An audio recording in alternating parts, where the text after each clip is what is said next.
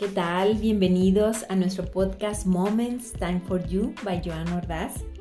Estamos en la segunda temporada, este es el episodio número 4.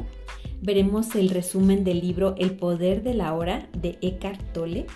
Acompáñenos. Eckhart Tolle es un escritor alemán cuyo, gracias al New York Times, lo ha catalogado como el guía espiritual más popular en esta época. Entonces los invito a que lo escuchen.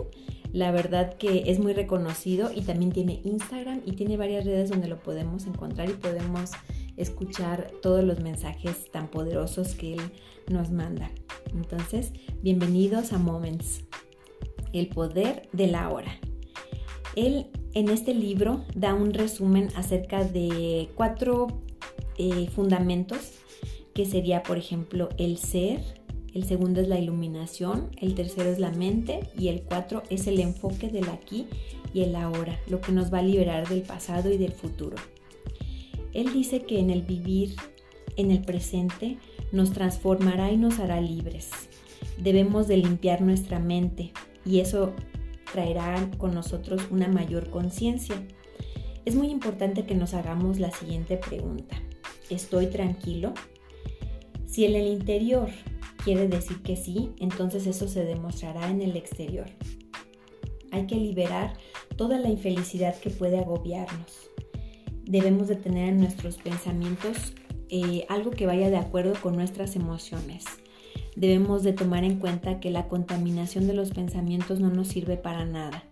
Debemos de estar en armonía con las emociones y yo debo de decidir qué elijo, la manera positiva o la manera negativa. También habla acerca de la aceptación. Él dice que al aceptar lo que estamos viviendo podemos soltar de manera muy productiva todo lo negativo que nos puede agobiar en nuestra mente. Eh, es rendirnos ante lo que no podemos cambiar probablemente y podemos dejar a un lado el estrés. Hacemos esa ruptura entre el pasado y lo que estamos viviendo ahora y de esa manera podemos ir evolucionando o cambiando nuestra forma de pensar. También menciona él que la culpa no nos ayuda en nada y al contrario eh, nos invita mucho al envejecimiento, dice él. Entonces es de manera precisa que debemos aniquilar con ese sentimiento. Mejor es pensar qué está mal en este momento, no antes, no después, sino en este momento y sobre ello puedo yo tener la conciencia para dar una resolución a lo que está pasando. También es muy importante no estar pensando en los errores, dice, dice Eckhart. Dice, vivo aquí y ahora y debo de encontrar mi propósito del viaje de esta vida, porque pues es maravillosa la vida, dice, entonces debo de pensar en que los momentos del presente es lo más preciado que tenemos. Dice, comprender la presencia es lo que es el presente. Y así, sobre eso van a salir todos mis pensamientos. Es realizar conciencia pura, dice. Es tener presente la presencia, el ser, la conciencia y la vida. También menciona mucho el yo soy, con afirmaciones.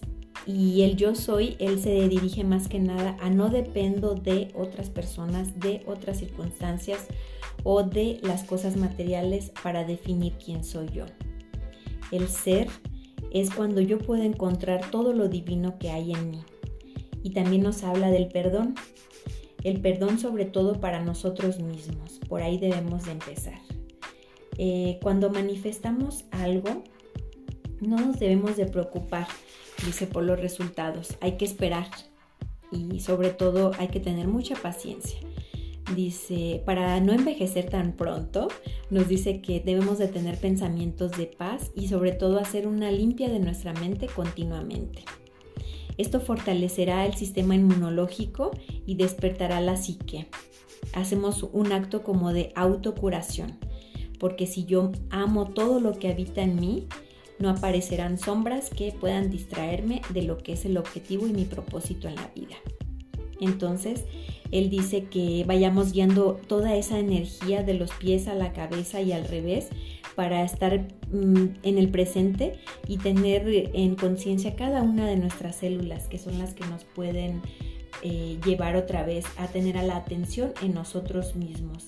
Debo de sentir en mi cuerpo interior todo lo que, lo que yo soy y sobre todo dice él que concentrarnos en la respiración profunda es lo que nos ayuda mucho a calmar la mente y a centrarnos en el ahora. Dice que debemos de usar nuestra mente de manera creativa. Mm, ¿Cómo es, todo esto? Pues eso es teniendo una quietud interior.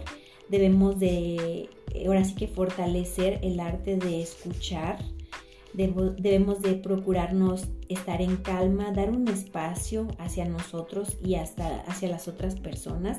También podemos brindar atención a los demás, a los que están en nuestro entorno.